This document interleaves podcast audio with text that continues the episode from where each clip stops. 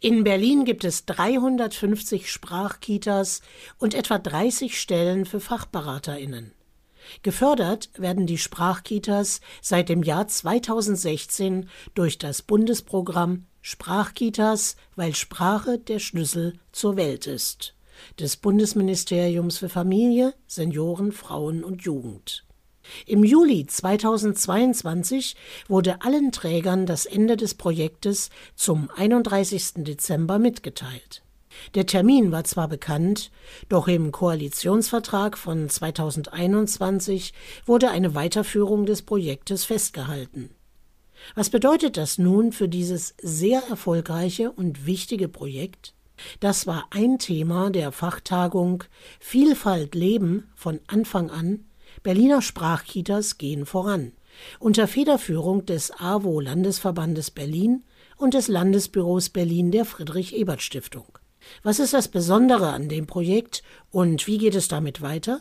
Nora Langenbacher, Referentin beim Landesbüro Berlin der Friedrich Ebert Stiftung, fasst zusammen. Sprache ist Schlüssel zur Welt. Das Motto dieses Programms gilt natürlich insbesondere in unserer Stadt, in der ja sehr viele Kinder eben nicht Deutsch als Muttersprache haben. Gerade hier ist es ja von zentraler Bedeutung, dass Sprachbildung fester Bestandteil im Kita-Alltag ist. Und zwar nicht als Zusatz, sondern als Regelangebot. Und deswegen haben wir auch über unsere Diskussionsrunde später geschrieben, aus dem Modell die Regel machen, Ausrufezeichen. Denn die Frage lautet ja nicht nur, was ist erreicht, sondern wir wollen auch vor allem darüber sprechen, wie geht es weiter? Wie können wir die Kompetenzen, die erfolgreichen Ansätze in die Breite tragen? Auch Oliver Bürger, Geschäftsführer der AWO Berlin, erhofft sich einen Multiplikatoreneffekt von der Fachtagung. Unser Ziel ist heute das Sichtbarmachen ihrer Ergebnisse aus den beteiligten Kitas und der Transfer von Inhalten an die pädagogischen Fachkräfte und der bisher nicht beteiligten Kitas. Zum anderen sollen diese Ergebnisse Vertreterinnen aus Politik und Verwaltung zugänglich gemacht werden und sie durch den Einblick in die Praxis vor Ort zu einer Weiterführung der Qualitätsentwicklung in Kitas motivieren und ihnen die besondere Bedeutung der frühkindlichen Bildung an Praxisbeispielen vor Augen führen. Inklusion von Anfang an, das heißt auch sprachliche Bildung von Anfang an. Denn Sprache ist nicht nur die Grammatik des Zusammenlebens, sondern auch Voraussetzung für gesellschaftliche Teilhabe und Chancengleichheit. Mit Raid Saleh, SPD-Fraktionsvorsitzender im Abgeordnetenhaus von Berlin, findet das Projekt Sprachkita einen starken Befürworter. Wir haben tausend Projekte gesehen, die nicht funktionieren. Und plötzlich gibt es ein Projekt, was funktioniert. Man spürt es nicht nur, sondern man kann es messen. Es ist eine Erleichterung in der Kita selbst für diejenigen, die jeden Tag einen knüppelharten Job machen. Es ist eine Möglichkeit für die Kinder schneller die Sprache zu erlernen. Und auch das Thema Bilingualität spielt da eine ganz, ganz, ganz wichtige Rolle. Das heißt, selbstbewusst zwei Sprachen zu kennen. Und plötzlich merkst du, das funktioniert. Wow. Niemand, den ich gesprochen habe, hat mir gesagt, das Konzept ist gescheitert. Wir können es uns nicht leisten, das Projekt Sprachkita zu verlieren, so Raed Saleh. Natürlich wurde dieses Projekt auch wissenschaftlich begleitet. Neben der sprachlichen Bildung und inklusiver Pädagogik ist auch das Thema digitale Medien in der frühkindlichen Bildung wichtig. Dr. Sarah Meyer ist die Regie- und Servicestelle des Projektes Sprachkitas bei der Stiftung SBI. Hervorstechend ist für sie der positive Einfluss der zusätzlichen Fachkräfte in den Kitas. Zusätzliche Fachberatung und zusätzliche Fachkräfte haben ganz wesentliche Impulse in das System, in den Kitas hineingebracht.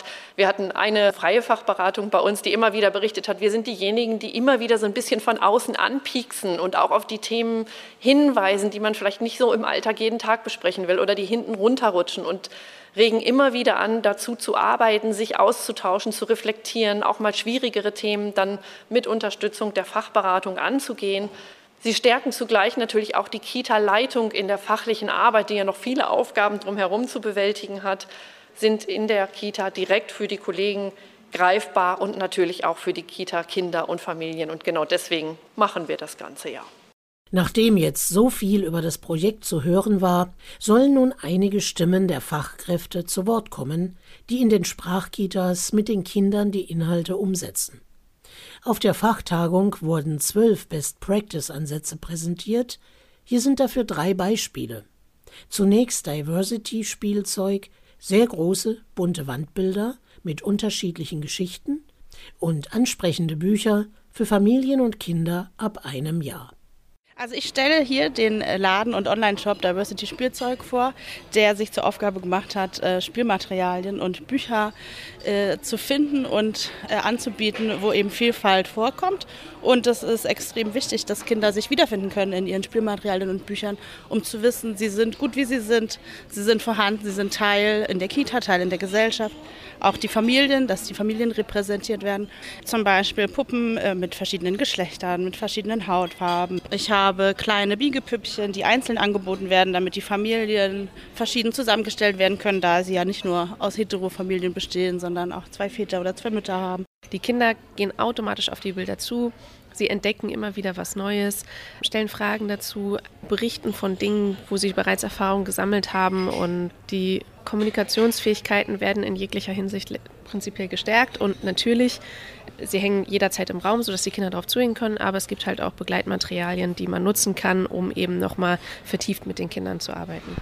Unser Teil ist Diversität in Kinderbüchern. Bei uns geht es um Vielfalt in Kinderbüchern. Wie sinnvoll ist es, dass die auch vielfältig dargestellt ist, zusammen mit einer anderen Kita, die ihre Familienbücherei vorstellt. Wir haben ganz viele Bücher mitgebracht, die wir für gut erachten. Bis vor kurzem eigentlich auch zu wenig davon, mittlerweile ganz, ganz viel. In der Regel sind die auch alle in den Bibliotheken zu erhalten. Im letzten Teil der Veranstaltung ging es um die politische Strahlkraft der Sprachkitas und wie man aus diesem Modell die Regel machen kann.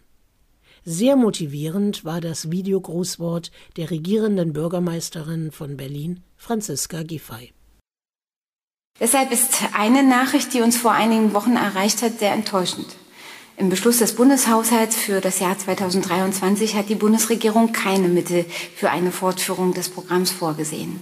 Aus Berliner und auch aus meiner Sicht ist das nicht ganz nachvollziehbar und deshalb werden wir uns auch weiter aus Berlin dafür einsetzen, dass das Bundesprogramm Sprachkitas weitergehen kann und dass wir gegebenenfalls auch mit Landesmitteln unterstützen, damit dieses wichtige Programm für unsere Stadt auch weitergehen kann.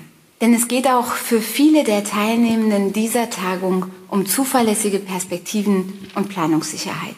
Davon kann die so wichtige Sprachförderung und in meinen Augen langfristig unsere ganze Gesellschaft nur profitieren. Und dann hieß es in medias Fischbowl. Im symbolischen Aquarium waren drei Plätze besetzt, jeweils zwei Zuhörer konnten sich dazusetzen und Fragen stellen, mitdiskutieren oder ihre Erfahrung teilen. Janine Bockdoll, Leiterin der Kita Du und ich, stellt eine deutliche Verbesserung in der Kommunikation zwischen Eltern, Kindern und den ErzieherInnen fest. Ich denke, es fängt dabei an äh, mit dem Schild an der Tür, wir sind Sprachkita. Weil das eröffnet vielen Eltern schon ein Vertrauen beziehungsweise ein, oh, was steckt dahinter? Wie werde ich hier abgeholt? Und das sind auch die ersten Fragen, die uns tatsächlich gestellt werden. Was bedeutet das für uns?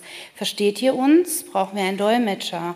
Oder ähm, lebt ihr unsere Kultur? Würdet ihr unsere Feste feiern?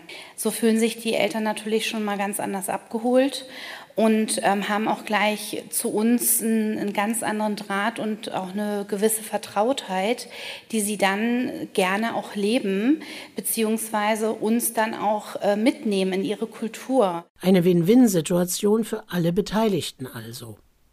Eine ähnliche Beobachtung hat auch Anna Dernis gemacht. Sie ist zusätzliche Fachkraft im Programm Sprachkitas.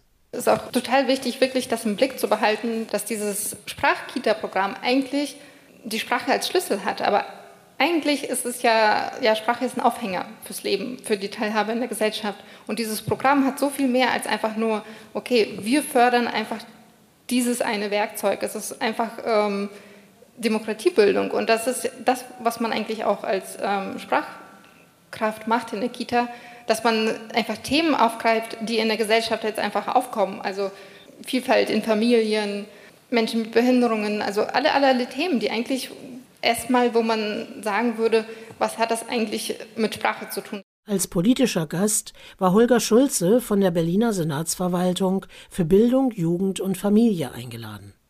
Auch er bedauerte sehr, dass das Bundesprogramm Sprachkitas zum Jahresende auslaufen könnte und bekräftigte die Berliner Position. Wir bereiten uns nach innen hin sozusagen darauf vor, eine Fortsetzung zu ermöglichen. Aber das habe ich versucht vorhin dazu machen, dass ich momentan in einer etwas ambivalenten Situation bin, weil ich ja nicht nach außen jetzt tragen kann, das ist alles schon gesichert und gleichzeitig beim Bund noch klagen muss, dass wir letztlich das Programm fortsetzen müssen. Das ist, das ist die Schwierigkeit, in der wir, und, und nicht nur wir, sondern alle Bundesländer gegenwärtig da sind. Es ist das klare Ziel, dass wir das letztlich fortsetzen. Sehr viele ZuhörerInnen nutzten die Gelegenheit, sich an der Diskussion zu beteiligen. Unterm Strich lässt sich zusammenfassen, dass es nicht darum geht, wie man die Sprachkitas retten kann, sondern wie man noch mehr Kitas zu Sprachkitas macht. Jede achte Kita in Berlin ist eine Sprachkita, da ist noch viel Luft nach oben.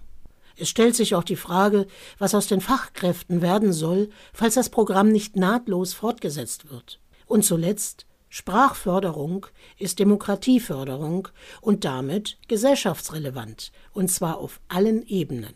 Oder, wie Maria Lingens vom AWO Landesverband Berlin in ihrem Schlusswort hervorhob, diese zusätzliche halbe Stelle wäre für mich auch durchaus denkbar. Ich sage jetzt mal den besten Fall, nicht immer nur den Worst Case, wenn jede Kita so eine Person hätte und man könnte den Themenbogen auch von mir aus breiter gestalten. Wir haben ja auch die mathematisch-naturwissenschaftliche Bildung. Wir haben ganz viele schöne Beispiele. Ich will das jetzt gar nicht so eng führen, aber so eine Person in jeder Kita, warum soll die nicht auch zum System Kita gehören können?